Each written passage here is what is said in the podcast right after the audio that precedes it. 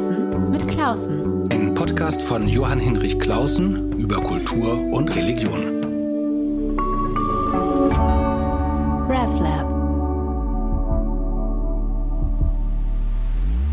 Herzlich willkommen zu einem letzten Podcast dieser Reihe draußen mit Klausen kurz vor Weihnachten, aber gar kein weihnachtliches Thema, denn es geht auch nicht hier um Friede auf Erde, sondern um ein um eine Erde, die voller Konflikte ist. Und einen wollen wir uns jetzt in Ruhe angucken, genauer hinsehen, besser verstehen. Dazu habe ich eine Gesprächspartnerin gefunden, die einen ganz besonders unfriedlichen Ort genauer kennt und dort auch für ihn kämpft, nämlich für den Iran, für den Freiheitskampf der Menschen dort. Daniela Seperi, sie ist mir über Zoom zugeschaltet. Herzlich willkommen. Schön, dass das geklappt hat. Vielen Dank für die Einladung. Genau, ich selber kuriere noch die Reste meiner Grippe und äh, Bronchitis aus und hoffe, dass das nicht zu störend ist. Deshalb starten wir gleich mal, um Sie kurz vorzustellen ähm, und dann ergänzen Sie, ob ich was kurz oder falsch gesagt habe. Also Daniela Sepiri, 24 Jahre alt, Deutsch-Iranerin ähm, und Sie haben es mir gerade erzählt, also nicht nur Vollzeit Social Media Managerin, sondern Teilzeit Studierende und Vollzeit, naja, Revolutionärin nicht, aber doch Aktivistin. Das ist ganz schön viel auf einmal. Das ist ganz schön viel auf einmal, aber was muss, das muss. Okay. Mögen Sie kurz, also mit dem Stichwort deutsch-iranische äh, Herkunft äh, ist ja schon ein bisschen klar, warum Sie jetzt zuf nicht zufälligerweise sich für äh, den Freiheitskampf der Menschen in Iran einsetzen. Aber sagen Sie doch noch einmal, ähm, es ist so viel passiert seit dem 16.09., dem Tag, als Mascha Amini getötet wurde.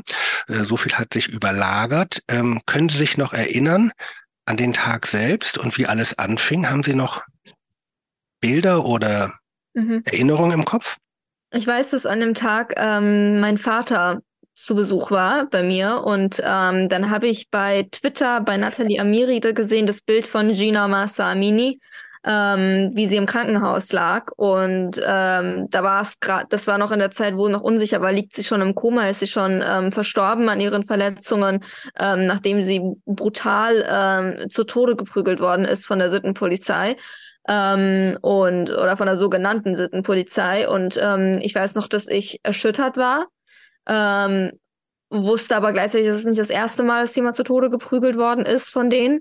Ähm, und ähm, war dann voller Hoffnung, als ich gesehen habe, dass ähm, das dann, äh, beziehungsweise was heißt voller Hoffnung, das ist jetzt so perfide gesagt. Auf der einen Seite die Bestürzung um diese Ermordung, auf der anderen Seite diese Bewunderung, wie schnell das in landesweite Proteste und dann zu einer Revolution ähm, geführt worden ist. Also ich, ähm, die, die ersten Tage, das lief so schnell. Ich weiß noch, dass ich jeden Morgen aufgestanden bin und als erstes bei Nathalie Amiri bei Twitter geschaut habe, ähm, ob der Iran jetzt frei ist, weil ich so ganz naiv dachte, das geht jetzt, geht jetzt ganz schnell.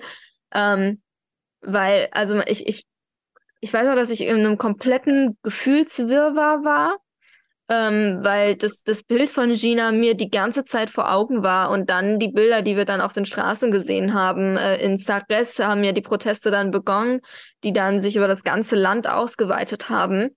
Und ähm, ich muss auch ehrlich gestehen, äh, oder ehrlich sagen, ähm, dass ich am Anfang nicht damit gerechnet habe, dass es ähm, so schnell so groß wird. Ähm, wenn ich jetzt aber drüber nachdenke, denke ich, ja, natürlich, ähm, das ergibt schon Sinn, dass, dass das jetzt so schnell so groß geworden ist.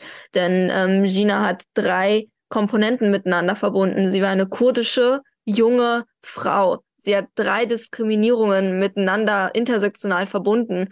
Ähm, und die Unzufriedenheit der Menschen über dieses Regime war ja schon seit Jahrzehnten, hat sich ja immer weiter angestaut. Allein 2022 gab es so viele Proteste in immer kürzer werdenden Abständen. Ähm, das hat sich angebahnt. Und Ginas brutale Ermordung ähm, war der heiße Tropfen, der das fast zum Überlaufen gebracht hat. Man ist ja, wenn man so dann gerade über Social Media sozusagen eins zu eins äh, Ereignissen folgt, immer auch sozusagen dem Rausch der Dinge und der Geschehnisse ausgeliefert und kann natürlich währenddessen überhaupt nicht einschätzen, ist das jetzt eine Welle, ist das jetzt irgendwie ein Wirbel, ist das, äh, kommen wir gleich nochmal auf das Wort Revolution. Ähm, was ich interessant finde, ist, dass Sie sagen, man braucht ein paar Tage oder Wochen, um das einzuordnen, um, um auch sozusagen die Dynamik zu verstehen, gerade wenn man ja nicht selber im Land ist. Ähm, Sie erzählen, haben drei Faktoren aufgezählt, warum dieser, dieser Fall in Anführungszeichen so relevant ist, weil eben drei unterschiedliche Diskriminierungen zusammenkommen. Kurde, Jungfrau, ähm, nur mal zurückgefragt. Das heißt ja aber nicht unbedingt, dass andere Menschen im Iran sich erstens für Kurden, zweitens für junge Menschen und drittens für Frauen solidarisieren. Also das, was mich jetzt als Nichtkenner und wirklich nur Zeitungsleser so fasziniert, ist neben dieser unfassbaren neben diesem unfassbaren Mut, auch vor allem der jungen Frauen, ähm, dass doch auch andere Bevölkerungsteile, die eben nicht kurdisch sind, nicht jung sind und keine Frauen sind, sich doch mitgemeint fühlen und dabei sind. Können Sie das verstehen? Ist ja nicht selbstverständlich, oder? Um das zu verstehen, müssen wir uns mal anschauen, was die Menschen auf der Straße rufen. Und ähm, der Ruf, mit dem das gestartet ist, Genjian Azadi, kommt aus der kurdischen Freiheitsbewegung, auch von den Frauen 2014 im Kampf gegen den IS ähm, verwendet. Jinjian Azadi übersetzt Sansendegi Azadi auf Farsi und auf Deutsch Frau, Leben, Freiheit. Ähm, das sind so drei Worte, die klingen so ganz normal. Also Frau sagen wir bestimmt am Tag mindestens drei, vier Mal, äh, vielleicht mal zehn. Äh, Leben sagen wir auch bestimmt ganz oft und Freiheit, auch so ein abstrakter Begriff, keine Ahnung, was der so wirklich bedeutet. Haben wir, ist geil, nice to have, fertig. Ähm, aber in Verbindung bedeutet das, dass es ein, dass es ein Leben in Freiheit nur geht, wenn die Frau auch frei ist, wenn Frauen auch frei sind. Und das haben die Menschen im Iran. Es sind nicht nur die Kurdinnen und nicht nur die Frauen und nicht nur die jungen Menschen ähm, von von Diskriminierung äh, betroffen und von von ähm, ja von von Kriminalisierung auch betroffen. Ähm, Im Iran ist man ja schon kriminell, wenn man ähm, Kurde ist, wenn man Baluche ist und oder wenn man ähm, wenn man ähm, konvertiert ist, wenn man queer ist, das ist man da ist man schon kriminell. Ähm, und und, und dieses dieser Slogan Frau leben Freiheit bedeutet, dass es keine Freiheit gibt, dass wir alle nicht frei sind, solange eine Frau unfrei ist. Ähm, und deswegen, es gibt auch im Iran, die Männer rufen auch Frau leben Freiheit, weil auch sie wissen, dass auch sie nicht frei sind, solange bis alle Frauen nicht frei sind, solange bis alle Kurdinnen nicht frei sind, alle Belutschinnen, alle Asaris, alle religiösen Minderheiten, alle ethnisch marginalisierten Gruppen, alle Geschlechter. Ähm, solange nicht alle frei sind, ist, ist, ist niemand frei. Das ist ja eigentlich so eine Grundeinsicht äh, von Menschenrechten insgesamt, äh, die aber immer wieder neu irgendwie zu Bewusstsein kommen muss, dass eben Menschenrechte ja erstmal sozusagen ähm, augenscheinlich nur Minderheiten zugutekommen, aber indem sie Minderheiten zugutekommen, natürlich allen zugutekommen. Das hat mit Frauenrechten zu tun, das hat mit Religionsfreiheit natürlich auch zu tun oder eben auch mit allen möglichen anderen Rechten, was, was eine kleine Gruppe nicht darf, darf niemand. Äh, bei dem Thema Frau und auch gerade jetzt diesem schrecklichen äh, Mord stelle ich mir noch was anderes vor, aber vielleicht korrigieren Sie mich. Ich stelle mir einen, einen vielleicht konservativen, regierungstreuen Vater im Iran vor, der Töchter hat, die auf diese, die, die auf diese Weise kriminalisiert werden und um die er selber auch Angst haben muss. Gibt es nicht auch sowas? Also, dass eben diese Unterdrückung der Frauen natürlich auch alle Männer angeht, die entweder verheiratet sind und deren Frau vielleicht auf der Straße mal das Kopftuch verrutscht oder eben die Töchter haben, die sich nicht entfalten können.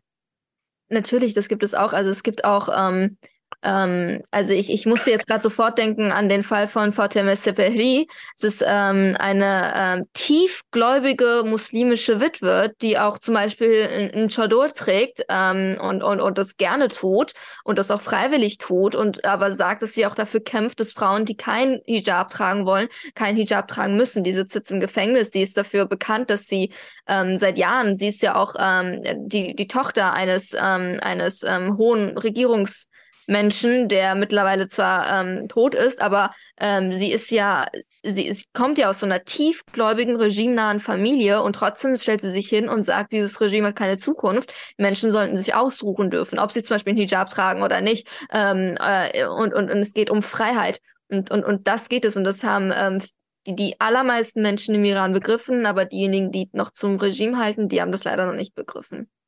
Um das nochmal zu präzisieren, es geht im Protest, in den Protesten oder in der Revolution, da komme ich gleich nochmal drauf, auf dieses Wort, geht es ja nicht um den Islam. Nein, es geht auch nicht um ein Kopftuch. Es geht um, um, um, es geht um das Ausnutzen einer Religion, es geht um Säkularität, es geht äh, auch nicht um Hijab oder äh, es geht, sondern um Hijab-Zwang. Es geht mhm. um, um, um die Freiheit, selbst wählen zu können, ob man glaubt oder nicht, woran man glaubt, wie man glaubt, ob man ein Kopftuch tragen möchte oder nicht, ob man ein Kleid tragen möchte oder nicht, ob man ähm, Händchen halten möchte oder nicht. Es gibt, es, es, es geht um, um, um die Basis. Es geht um Selbstbestimmung, es geht um Freiheit, es geht um Würde. Ähm, es gibt dieses Lied Baroye von Sherwin Hojipur. Das ist quasi die Hymne der Revolution geworden. Da singt er, wofür oder weswegen die Menschen auf die Straße gehen. Und da, er fängt an, für, für das Tanzen auf der Straße es ist verboten, öffentlich zu tanzen oder für die Angst, sich oder wegen der Angst, sich zu küssen. Ähm, er, er singt für, für, für das Kind, das im Müll wühlt. Ähm, er singt für die, äh, für die unschuldigen, verbotenen Hunde. Hunde sind illegal im Iran. Das muss man sich auch einfach vorstellen. Es geht genau, auch um die können einfach tags, äh, wenn man mit dem tagsüber, als wie man als Deutscher sich das so vorstellt, man geht mit dem Hund spazieren, der kann einem weggenommen werden. Der, der wird einem weggenommen, der wird, äh, der, der wird ermordet und, und im besten Fall bekommt man dann auch noch eine, eine Strafe ähm, dafür, dass man einen Hund draußen herumgeführt hat. Ähm, es geht um, es, es geht auch um den Klimaschutz. In, Bar, in dem Lied Baroye singt er für, für die Velias-Straße, eine riesige Straße in Teheran, und die ausgetrockneten Bäume und die, ähm, die, die ver, ver, verschmutzte Luft. Ähm, es, es geht, es geht nicht um Religion. Es geht nicht nur in Anführungsstrichen um das Hijab. Es geht um Freiheit und, und die war selbst, es gehen auch tiefgläubige Muslime auf die Straße. Ähm, es gehen Frauen auf die Straße, die einen Hijab tragen. Es gibt so ein Bild von einer Frau mit, mit Hijab, die die Hand einer Frau ohne Hijab hält. Jetzt gerade kursiert ein Bild aus der U-Bahn, wo eine Frau mit Hijab neben einer Frau ohne Hijab sitzt und die kümmern sich einfach alle um ihr eigenes Leben. Und darum geht es, um die Wahl selbst entscheiden zu dürfen. Und deswegen, da, daran sieht man, es geht nicht, das äh, versuchen nämlich ähm, gewisse äh, Persönlichkeiten hier ein bisschen zu missbrauchen und zu sagen, schaut mal, der Islam ist böse und sogar Menschen im Iran gehen auf die Straße und schau mal, hö, hö, hö, hier kämpfen Frauen dafür, dass sie ein Kopftuch tragen dürfen. Genau das, es ist es, es, genau darum geht es. Es geht darum, und es ist eben nicht ironisch, äh, wie man sagt, dass die, dass die Frauen im, im Iran dafür kämpfen, dass sie den, den Hijab abnehmen dürfen und hier Frauen darum kämpfen, dass man zum Beispiel nicht gefeuert wird, wenn man, äh, wenn man im, im Gericht arbeitet, als Lehrerin arbeitet und ein Kopftuch trägt. Es geht um die Entscheidung. Es geht um, um, um die Wahlmöglichkeiten, dass man selbst wählen möcht, können, kann ähm, und darf, ob man Hijab trägt, ob man kein Hijab trägt, wie man sich anzieht, wie, an was man glaubt. Das habe ich alles schon gesagt. Ich okay. wiederhole mich. Es geht mhm. um Freiheit. Kurz. Ja, ja. Ähm, kurze Zwischenfrage. Der äh, Sänger dieses Liedes, habe ich das richtig äh, wahrgenommen, dass der verhaftet worden ist? Genau, der wurde verhaftet, dann hat man lange nichts von ihm gehört und dann wurde er nach einigen Wochen wieder freigelassen. Ähm, allerdings musste der ähm, ja so was wie ein gegen sich selbst Aussagen, also sowas wie ein Zwangsgeständnis bringen. Er hat so ein Video gepostet, erst eine Instagram-Story, die ganz seltsam war. Man hat ihn dann auch nicht gesehen. Es war nur ein schwarzer Text mit, äh, also ein schwarzes Bild mit weißem Text, ähm, dass äh, das alles ganz falsch verstanden worden ist und so und dass er sich von den Bewegungen im Ausland distanziert. Und dann gab es wenige Tage später auch ein Video von ihm aus dem Auto wo er das sagt, dass, äh, das ist, ähm, dass seine Treue dem Iran gilt und dass ähm, das alles gar nicht so gemeint ist und dass äh, Leute jetzt sein Lied missbrauchen würden und so weiter. Und wenn man ganz genau hinschaut, sieht man ganz, ganz, ganz am Ende, so für so eine Teilsekunde auch, dass jemand da mit, mit Cappy hinter ihm im Auto sitzt. Ähm, und das, äh, und solche Zwangsgeständnisse, solche Zwangsdistanzierungen haben ähm, bei diesem Regime äh, Tradition.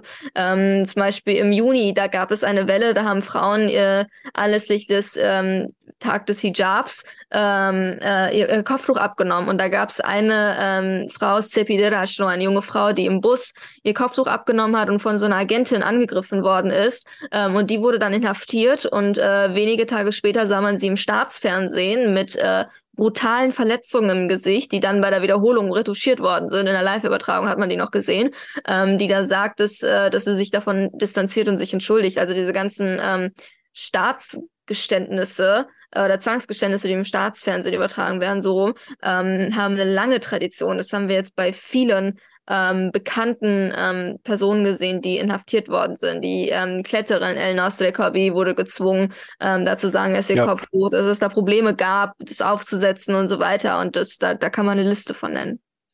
Ähm, ich will doch jetzt mal zurückkommen auf das Stichwort Revolution, das Sie genannt äh, haben, weil mir das aufgefallen ist. In den Medienberichten, die ich bisher gelesen habe, war immer von Protest, Protestwelle, Unruhe die Rede. Und Proteste und Unruhen hat es ja immer regelmäßig gegeben in größeren Abständen. Die wurden dann immer brutal zusammengeschlagen und oder, oder haben sich ausgelaufen. Warum sagen Sie, dass das jetzt hier nicht nur ein Protest ist, sondern tatsächlich eine Revolution? Die Menschen gehen auf die Straße und haben die Systemfrage gestellt. Sie wollen dieses Regime stürzen. Ähm, sie sagen, äh, wir, wir brauchen eine komplette, eine komplette, kompletten Bruch mit diesem System. Wir wollen dieses Regime stürzen. Sie so, es gibt einen Chant, der im Iran gerufen wird, das sind keine Proteste, man nennt es Revolution. Ja, das ist es, was wir sehen. Revolution sagt ja auch, dass man versucht, ein System, ein Regime, eine Regierung zu stürzen. Ähm, und das ist es, was die Menschen versuchen. Und dieses Wort auch Unruhe und Chaos oder Tumult oder sowas, was man immer wieder hört, das relativiert absolut, was es ist. Denn ähm, es sind Menschen, die wissen, was sie tun, die ihr Leben aufs Spiel setzen für das, was sie tun. Und sie haben einen Punkt erreicht, an dem es auch kein Zurück mehr gibt. Also die haben mit allen Tabus gebrochen äh, die auf, auf denen das Regime auf, aufbaut.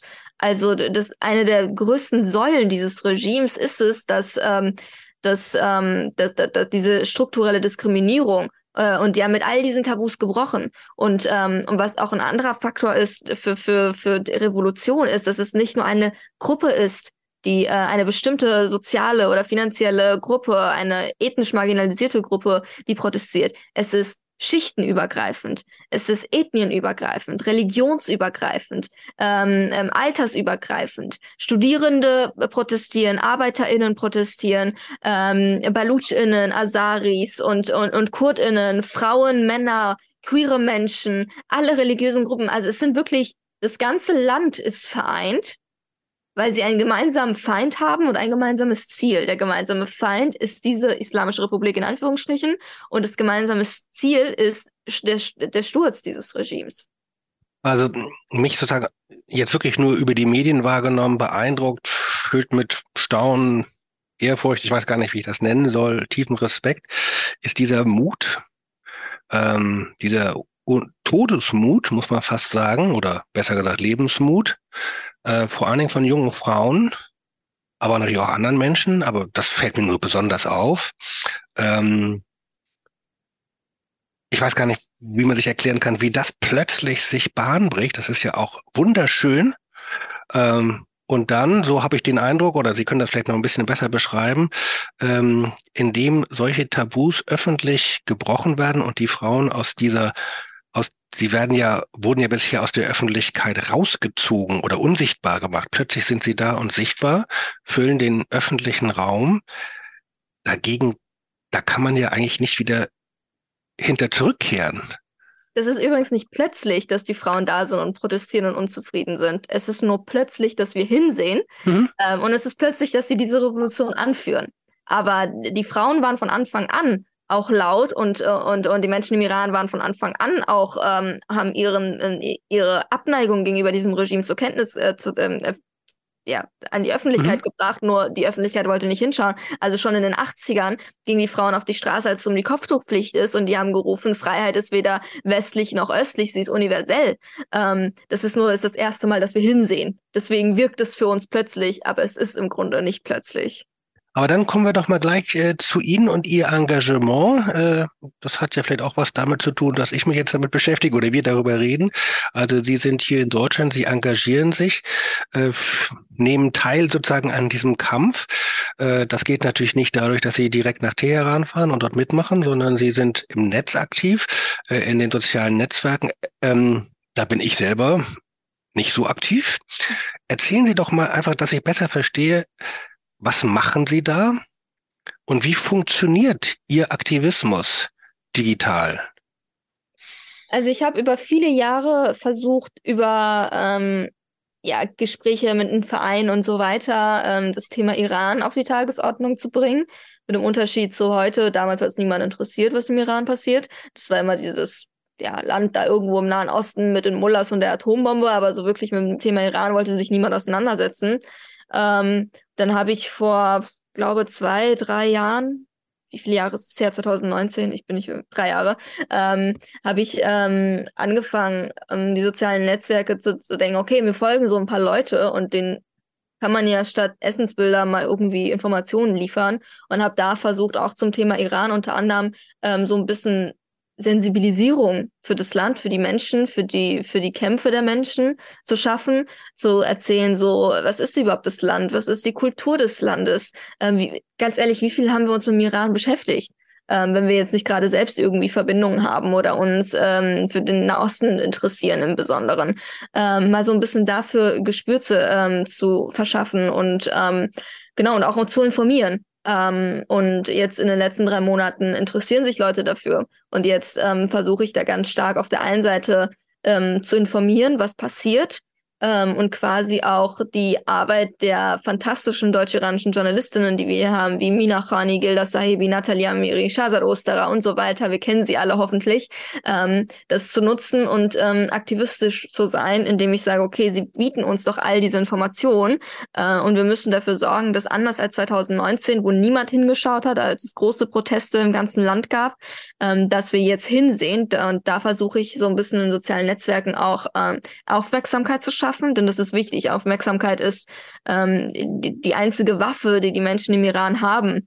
Ähm, Aufmerksamkeit in, in Digi im digitalen Raum und ähm, dann auch gleichzeitig ähm, ähm, aufzudecken, wenn etwas nicht so läuft, wenn zum Beispiel in der Medienberichterstattung ähm, gravierende Fehler passieren, wenn Regimepropaganda wiedergegeben wird, ohne in den Kontext zu setzen und einzuordnen. Da versuche ich, ähm, das mit aufzudecken und, und richtig zu stellen. Gleichzeitig beschränkt sich mein Aktivismus aber auch nicht nur auf die sozialen Netzwerke, sondern auch Demos organisieren, mit Abgeordneten ins Gespräch gehen. Gerade vermitteln wir mit, ähm, unter anderem mit Mariam Klaren zusammen, ähm, Patenschaften, politische Patenschaften an Abgeordnete, die sich dann einsetzen für die politischen Gefangenen im Iran.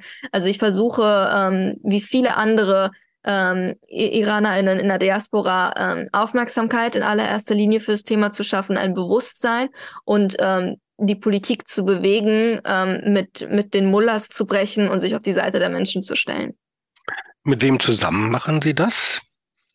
Also Sie, Sie, sind ja nicht alleine dabei, sondern das ist ja wahrscheinlich irgendwie ein Netzwerk von Menschen, die sich äh, eben mit Informationen, äh, mit Posts äh, dann wechselseitig auch bestärken und äh, versorgen. Genau, also wir sind äh, ich bin so erstaunt, wie viele ähm, aktivistische IranerInnen wir eigentlich hier sind. Und wir lernen uns gerade auch alle so ein bisschen kennen und vernetzen uns. Und das ist fantastisch. Je nachdem, was gerade ansteht. Wenn ich Demos organisiere, sind es die einen, mit denen ich ganz viel zusammenarbeite. Jetzt mit den Patenschaften sind es die anderen. Ähm, und wir, wir wachsen immer. Wir lernen uns alle ähm, noch besser kennen als vorher und äh, werden immer ein größeres Netzwerk. Ähm, und das finde ich ganz schön zu sehen. Das, ähm, das ist auch etwas, was die Menschen im Iran geschafft haben, die iranische Diaspora auch mal zu einigen ähm, über alle inhaltlichen Grenzen hinweg, dass wir zusammenhalten und sagen, wir haben jetzt auch ein gemeinsames Ziel und das ist es, die Menschen im Iran zu unterstützen. War ja in, auch nicht immer so traditionell, dass also iranische äh, Auslandspolitik äh, auf einer Linie fährt. Da gibt's also ich hatte mal einen alten Fußballfreund, der war bei der Tude-Partei. Also da gibt's ja von ganz kommunistisch bis, äh, aber auch natürlich äh, äh, auch islamistische äh, Gruppierungen hier bei uns, ganz, ganz unterschiedliche. Ähm, machen Sie das auf Deutsch? Gehen Sie auch auf andere Länder? Machen Sie auf Englisch? Machen Sie auch ein bisschen was auf Farsi? Oder sind Sie wirklich, konzentrieren Sie sich äh, sozusagen auf die Lobbyarbeit im guten Sinne hier auf Deutschland? Ähm, ich mache meistens alles auf Deutsch, weil es die für mich einfachste Sprache ist ähm, und weil ich natürlich jetzt auch versuche, die deutsche Öffentlichkeit zu erreichen. Ähm, und, und hier, weil wenn ich jetzt wenn ich jetzt auf Farsi erzählen würde, was im Iran passiert, alle IranerInnen wissen es ähm, denen muss ich das nicht nochmal erzählen. Ähm, ich möchte ja versuchen, diejenigen zu erreichen, die mit dem Iran bisher keine Berührungspunkte hatten, weil wir sie als Verbündete brauchen, weil die noch mit ins, ins Boot kommen müssen und uns unterstützen sollen. Ähm, und deswegen da versuche ich das auf, also mache ich das überwiegend auf Deutsch. Ähm, Englisch mache ich nicht, weil ich denke, es gibt auch so viele andere Aktivistinnen in anderen Ländern, die machen das in, jeweils auf Französisch und und und und und äh, weiß ich nicht, Portugiesisch, Spanisch in, in, in ihren Ländern auch sehr gute Arbeit. Äh, versuchen uns da gerade auch europäisch ein bisschen zu vernetzen, weil viele Forderungen, die wir haben, zum Beispiel die ähm, Listung der Revolutionsgarde auf die EU-Terrorliste, ist halt eine europäische Geschichte. Da ähm, versuchen wir uns gerade auch zu vernetzen, ähm, dass wir da irgendwie auch äh, gute Strategien zusammen entwickeln und so weiter. Aber meine Kommunikation beschränkt sich auf Deutsch aus ähm, ja, genannten Gründen. Genau, es gibt ja eben ganz viele Iranerinnen und Iraner in vielen Ländern, oft auch sehr gut ausgebildet und auch sehr sozusagen politisch sozial kompetent.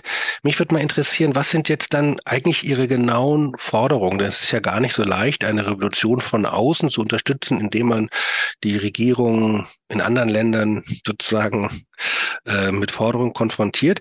Und dabei äh, einmal auf Deutschland gucken und weil wir eine ganze Reihe von Hörerinnen und Hörern aus der Schweiz haben, auch nochmal interessantes Feld. Ähm, was würde ich gerne von Ihnen wissen? Was sind Ihre Forderungen? Mhm. Also für Europa fordere ich, dass die Revolutionsgarde besser gestern auf die EU-Terrorliste gesetzt wird. Es ist eine Terrororganisation per Definition. Ich weiß nicht, warum sich das Auswärtige Amt äh, da viel äh, mit beschäftigt, Ausreden zu finden, wieso das nicht geht.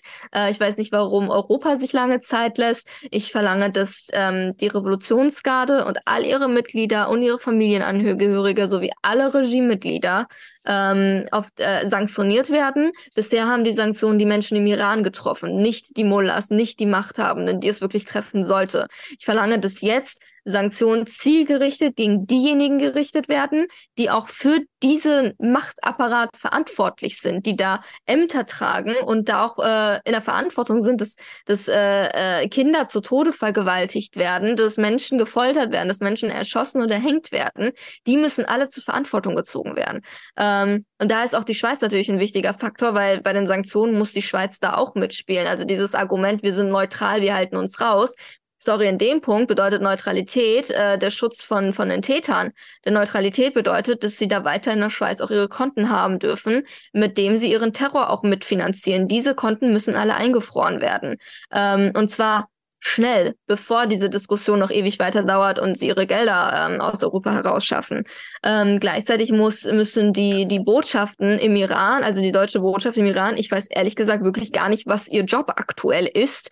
Ähm, bei uns wird immer gesagt, ja, die Botschaft, die, die kann ja im Grunde da auch Menschen schützen und Schutzraum bieten und, und Visa ausstellen. Aktuell werden laufend Touristenvisa von Menschen, die vor zwei Jahren auch ihre Visa beantragt haben, abgelehnt mit der Begründung, es ist eine unruhige Situation, wer weiß, ob du wiederkommst. Gleichzeitig können aber Firmen der Islamischen Republik jetzt vor wenigen Wochen in Düsseldorf ähm, auf der Messe teilnehmen und ihre Güter verkaufen. Also was soll das? Warum bekommen Regimeleute Visa, während äh, Menschen, die vor dem Regime vielleicht fliehen müssen oder auch einfach nur ein Touristenvisum beantragt haben, da werden die Visaanträge abgelehnt. Wir brauchen da auch endlich humanitäre Visa. Ähm, das muss für, für alle Botschaften Europas gelten, dass humanitäre Visa ausgestellt werden, dass diejenigen, die fliehen müssen, auch fliehen können.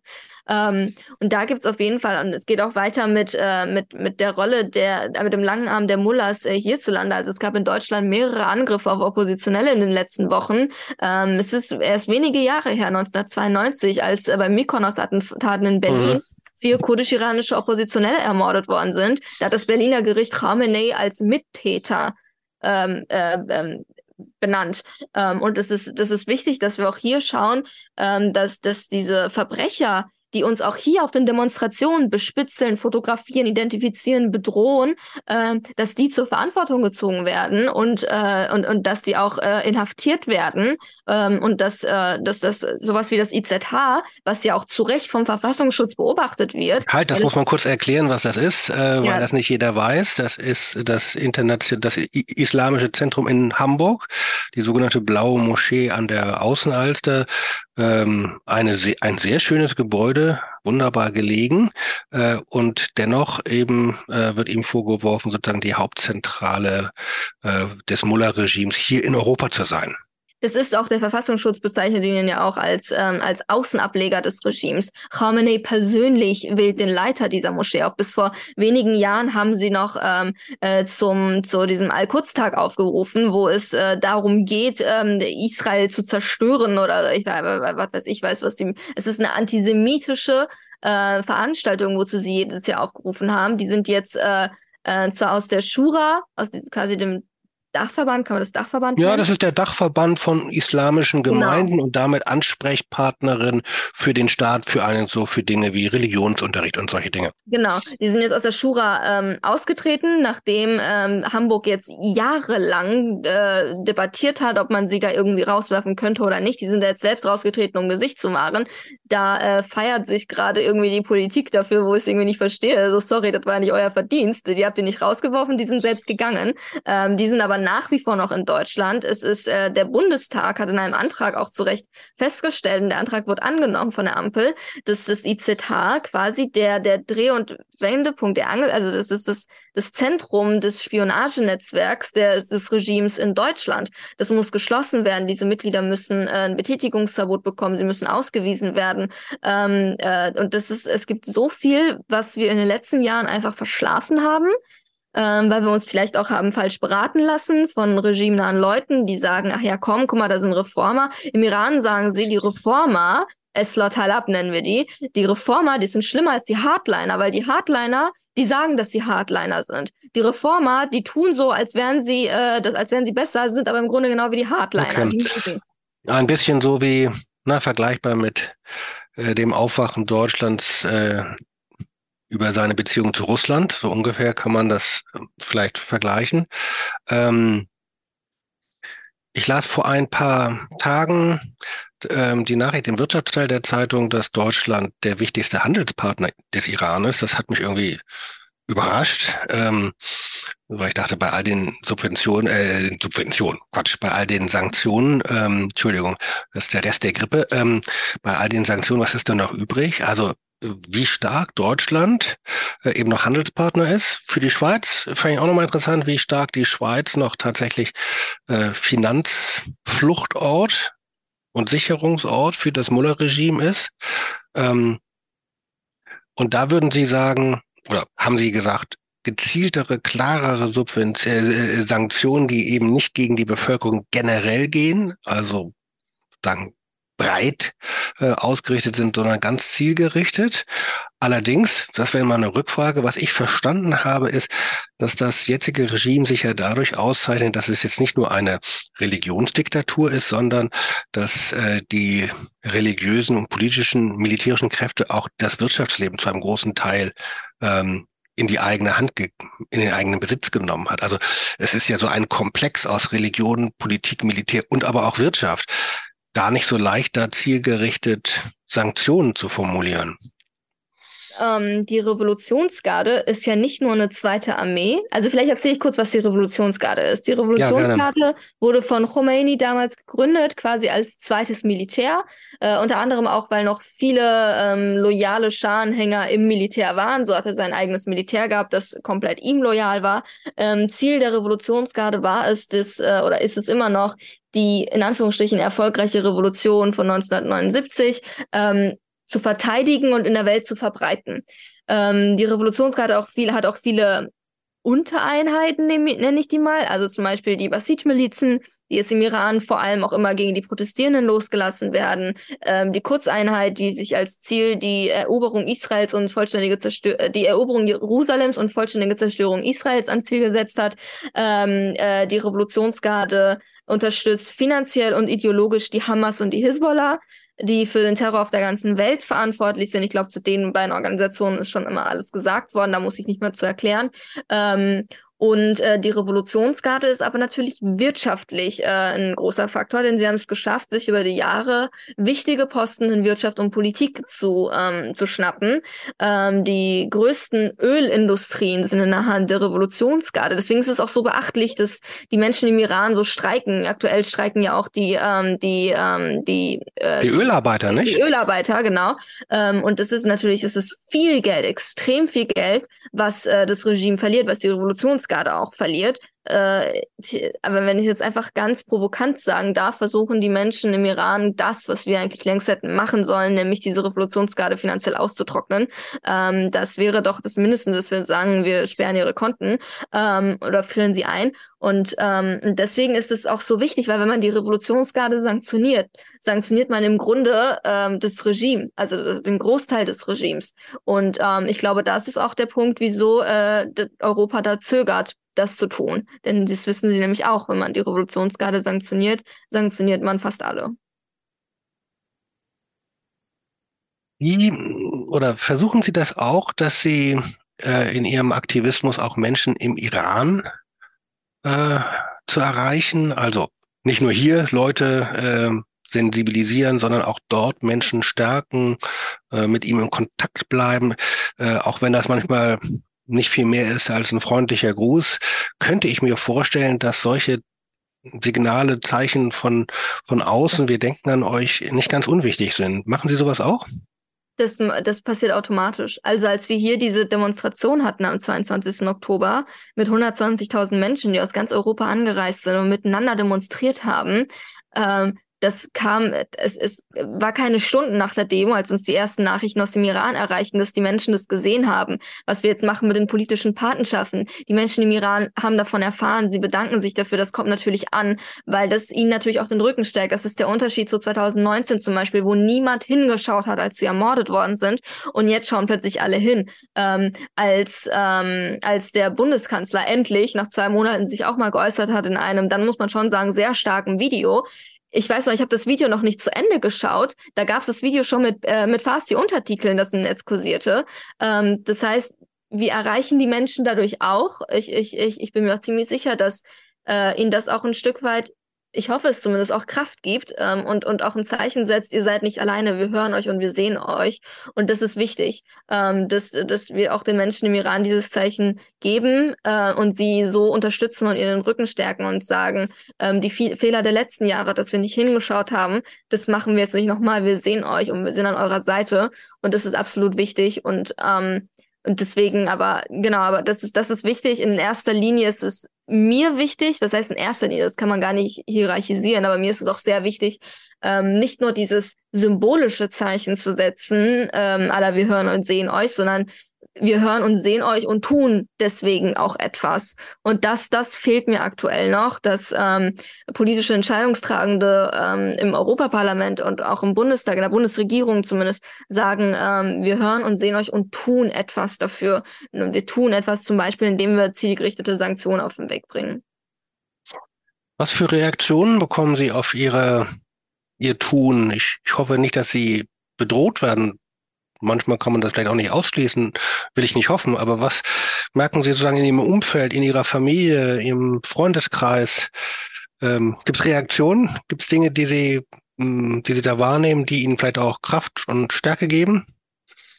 Ähm, ja, viel, viel Zuspruch von Familie, viel ähm, auch ja, so ein bisschen Enttäuschung von mir seitens bestimmten Personen in meinem Umfeld, die irgendwie seit dem 16. September verschwunden sind ähm, und sich nicht einmal irgendwie gemeldet haben, um zu schauen, ob sie mich unterstützen können oder so, aber ähm, dann doch sehr viele, die gesagt haben, wir, wir unterstützen und ähm, die dann ja, im Grunde, was ich halt von Anfang an gesagt habe, ne, also zum Beispiel, ich bin Deutsch-Iranerin, ich habe zwar iranische Wurzeln durch meine Eltern, bin äh, bin aber auch in der deutschen Gesellschaft angekommen. Ich bin jetzt die Freundin von jemandem, Arbeitskollegin, Bekannte, ähm, Vereinskollegin und so weiter. Ähm, meine Probleme sind auch deine Probleme und ich bin Teil dieser Gesellschaft und ich möchte da auch gerne was zurückbekommen, Unterstützung nämlich. Äh, zum Beispiel, hey, komm doch mit mir auf die Demo und ähm, äh, und das, das sehe ich äh, schon viel in meinem Umfeld. Also ich erzähle super gerne die Geschichte meiner besten Freundin, die relativ zu Beginn, äh, da war ich noch massiv überfordert, weil ich damit nicht klargekommen bin, dass es so viele Termine gab, so viel zu tun. Ähm, und dann habe ich eine Petition, ich wollte die auf QR-Codes drucken und, und ganz viel, also ganz viele QR-Codes auf eine Seite und dann schneiden und auf den Demos verteilen, damit die Leute diese Petition unterschreiben. Und das habe ich nicht geschafft zeitlich. Und dann habe ich das so erzählt in einer verzweifelten Sprachnachricht. Und am nächsten Tag stand sie einfach auf dieser Demo und hatte bei sich nachts noch diese QR-Codes ausgedruckt und stand auf dieser Demo und hat die zusammengeschnitten, also auseinandergeschnitten. Und während ich in meiner Rede gesagt habe, ich verteile gleich die QR-Codes, hat sie sie einfach selber verteilt.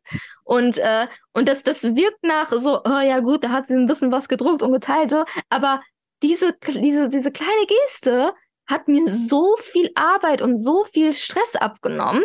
Äh, das ist einfach unglaublich. Und das sind, das sind schon so die kleinen Dinge, wo man unterstützen kann. Und das äh, berührt mich immer total, wenn ich halt diese Unterstützung sehe. Und das macht es auch ein bisschen gut, dass man, ja, dass, dass man natürlich auch ein bisschen Drohungen, Hassnachrichten und so weiter bekommt. Das, äh, wussten wir alle an dem Tag, an dem wir uns das erste Mal öffentlich zum Thema Iran geäußert haben, dass das ähm, der Fall ist. Ähm, bei mir zum Glück nicht so stark wie bei ähm, vielen anderen, die ich kenne, ähm, aber die Bedrohungssituation, die Gefahrensituation besteht natürlich trotzdem. Ähm, und ähm, umso wichtiger ist es, dass wir dieses Regime ähm, in die Knie zwingen. Wenn jemand jetzt zugehört hat und äh, Lust bekommen hat, mehr zu wissen, mehr zu erfahren, vielleicht sich auch zu engagieren, ähm, wo kann man sich hinwenden? Ähm, zum Beispiel in den sozialen Netzwerken kann man ähm, Accounts folgen, die zum Thema Iran berichten. Ich habe ein paar genannt, ähm, Natalia Amiri, Gilda Sahebi, ähm, Shazad Osterer, Mina Khani, Düsen Tekal äh, und ihre Menschenrechtsorganisation Hawa Help. Äh, es sind so viele, denen man folgen kann, um sich zu informieren. Shilan Kurtpur, wenn man sich vor allem für die ähm, kurdische Region im Iran interessiert. Ähm, so vielen, die man folgen kann. Man kann ähm, auf Demos gehen. Ähm, es gibt diese Instagram-Seite Iran Protest Germany und die hat auch eine WordPress-Seite iranprotestgermany.wordpress.de da stehen immer gesammelt alle Demonstrationen, die es in Deutschland gibt, ähm, nach Stadt sortiert. Da kann man auf den Demonstrationen hingehen und unterstützen. Man kann ähm, Petitionen unterschreiben. Ich habe zum Beispiel eine Petition gestartet bei Init, ähm, Init slash Terrorliste. Da geht es darum, da sammeln wir Unterschriften äh, ans Auswärtige Amt, dass die Revolutionsgarde auf die Terrorliste gesetzt wird. Da habe ich gleichzeitig mit, mit, äh, mit Init ähm, eine Mailaktion gestartet, wo man über zwei Klicks automatisch eine Mail schicken kann ans Auswärtige Amt und an Baerbock äh, und mal die Punkte nennt, wieso die Revolutionsgarde mal auf die Terrorliste sollte, da kann man mitmachen. Ähm, es gibt ähm, ja, es gibt die Abgeordneten. Also uns steht es allen zu, äh, die an unsere Abgeordneten Post zu schicken, äh, Post oder anrufen oder E-Mails und zu sagen, hey, ich mache mir Sorgen, was im Iran passiert, was ist denn los, warum kommt da nichts, ich fordere das und das und das. Ähm, das steht uns ja allen zu. Viele Abgeordnete haben ja auch Bürgerinnen-Sprechstunden. Da kann man mal hingehen und sagen so, hey, sag mal, warum kommt nichts? Ähm, und da kann man auch äh, ähm, Druck ausüben auf das, ähm, auf das Regime. Ich sage immer, ähm, samstags gibt's immer überall Demos, zumindest in den größeren Städten. Und ich, ich poste mal in meiner Insta-Story, hey, wenn ihr heute nicht auf eine Demo schafft, dann schreibt doch zwei Mails an eure Abgeordneten. Ähm, so quasi, oder eine Mail und eine Petition unterschreiben. Ähm, und es gibt so viel, was wir tun können. Oder auch, wenn es auch ganz einfach ist, ich sitze heute Abend mit Freundinnen in der Kneipe und wir reden und dann stoße ich vielleicht das Thema Iran an. Ähm, so wie irgendwie Klimaschutz oder der Krieg in der Ukraine oder die Inflation und die Energiekrise. Das sind ja immer irgendwie Gespräche. Man, in jedem längeren Gespräch kommt man irgendwie auf eins dieser Themen. Zu Recht, weil sie verdienen Aufmerksamkeit. Ähm, genauso wie die Menschen im Iran. Wir müssen es schaffen, dass das Thema Iran wirklich in unserem Alltag etabliert ist, dass es nicht einfach nur so ein Thema ist, woran man so phasenweise dran denkt, sondern es muss ein Thema sein, das uns allgegenwärtig ist, woran wir ständig denken. Ähm, ganz einfache Symbole sind dafür auch, dass das Thema so, so präsent ist, ist auch zum Beispiel, keine Ahnung, Meinetwegen hat da jemand ein Theaterhaus und sagt, ich, ich, ich lasse einmal Frau Leben Freiheit so als Banner hier runterfallen. Oder ähm, ich weiß nicht, ich mache meine E-Mail-Signatur Frau Leben Freiheit rein. Oder irgendwie, irgendwie ein Zeichen setzen, um, um Öffentlichkeit, Aufmerksamkeit dafür zu schaffen. Das ist etwas, was wir alle tun können. Ich sage immer, irgendwer, also alle hat im, alle haben immer irgendwie irgendein Talent. Also die einen können gut singen, die anderen können gut tanzen, die anderen können gut reden, die anderen können gut malen. Jeder kann irgendwas. Und dieses irgendwas kann man einsetzen in politischen Protest und Unterstützung. Frauen leben Freiheit und dann ein Wort daneben, Friede auf Erden mit Weihnachten. Naja, irgendwie äh, ist, äh, beides geht durch meinen Kopf. Ich danke Ihnen, liebe Daniela Sepiri, für die, äh, für diesen Einblick, für diese vielen, vielen Informationen, auch für Ihr tolles Engagement. Wünsche ich Ihnen sehr, sehr viel gutes Gelingen, gute Erfahrungen. Ich wünsche uns Wahrnehmung dieses Riesenthemas. Ich wünsche aber vor allem natürlich den Menschen äh, im Iran, dass sie tatsächlich so leben können, wie sie es wollen, wie sie es verdient haben, in Freiheit und in Würde. Vielen herzlichen Dank und ich hoffe, dass viele diese, diesen Podcast hören und sich von Ihnen haben inspirieren lassen. Vielen Dank für die Einladung und für das Interesse.